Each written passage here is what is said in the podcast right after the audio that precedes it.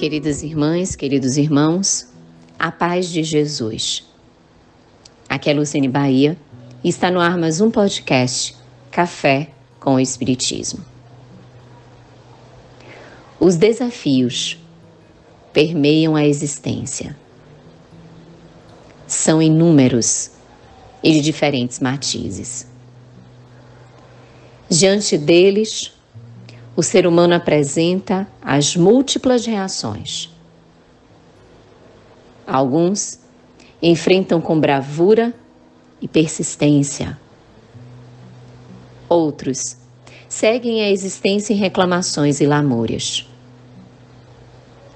Mas todos, ultrapassando os obstáculos, sem exceção, ascendem na marcha do progresso abençoa com alegria cada oportunidade evolutiva. Assim diz o Espírito Jonas de Ângeles, na mensagem 72 do livro Vida Feliz, psicografia de Divaldo Franco. A alegria é o reconhecimento de que a experiência, mesmo que dolorosa, será trampolim para a conquista e superação de si mesmo. Francisco de Assis ficou também conhecido como o irmão Alegria. E na sua exclamação sobre alegria, viveu as lutas da vida, demonstrando que a verdadeira alegria é o vencer-se a si mesmo. Que não há entrave exterior maior do que os entraves interiores e que a satisfação e o êxito estão no cumprimento do dever e das leis divinas. Continua a benfeitora Joana na mensagem que estamos refletindo.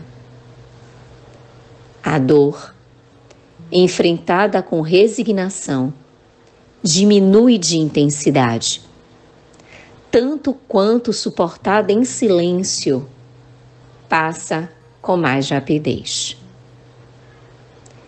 Ela mesma afirma em O Evangelho segundo o Espiritismo, no item 7 do capítulo 9, no texto A Paciência, que a dor é uma bênção que Deus envia a seus eleitos. Diz ela: Não vos aflijais, pois, quando sofrerdes. Antes, Bendizei de Deus onipotente que, pela dor, neste mundo, vos marcou para a glória no céu. A dor efetivamente é potência, é a alavanca do progresso, conforme nos ensina Leon Denis. É ensejo de libertação, de amadurecimento, de crescimento. Nem sempre é expiatória mas sempre é impulsionadora, qualquer que seja a circunstância. E termos resignação diante da dor é cultivarmos a sabedoria. No enfrentamento das vicissitudes com resignação, na postura do silêncio, são forjadas as fibras mais sinceras da compreensão, da força e do amor. À medida que a experiência dolorosa é vivenciada e com coragem, o objetivo de transformação é alcançado, sem disfarces, sem atalhos, fazendo com que os desafios passem com mais rapidez. Nunca te alcançam os sofrimentos que não mereças, assim como não passarás pela terra em regime de exceção, sem os enfrentares. Ainda ensina Joana. Sabemos que tudo tem um sentido e um objetivo a ser alcançado. Não há exceção nem privilégios. Encarnar tem por fulcro nos conduzir à perfeição. E o burilar a pedra bruta o desbravar do mundo íntimo A conquista de si mesmo é tarefa de todos. Em diferentes caminhos, diante do exercício do livre-arbítrio e da escolha de cada um, mas projeto de todos. Sinaliza Joana. As leis de Deus são iguais para todos. E finalizando a assertiva mensagem, conduz-nos à benfeitora, substituindo o amor que escasseia. A dor é a mestra que impulsiona o avanço.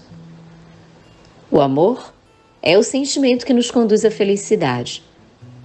Deixá-lo escassear no nosso coração é intensificar a presença da dor em nós, que atinge coeficientes expressivos, quando não compreendida por nós, em função e em meta.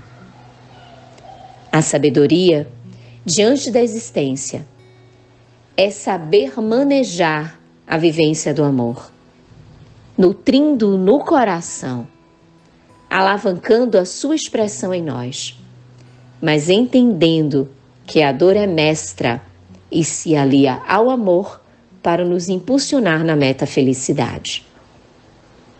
Quando o amor não está presente, a dor tem um viés de sofrimento e prolongamos a sua presença nas nossas vidas para que ela cumpra o papel de não termos recepcionado através do amor.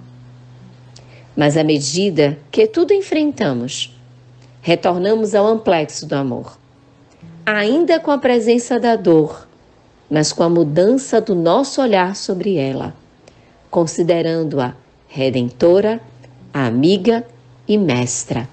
E assim, ela alcança a sua função sobre nós. Que Deus nos abençoe nas lutas diárias da vida.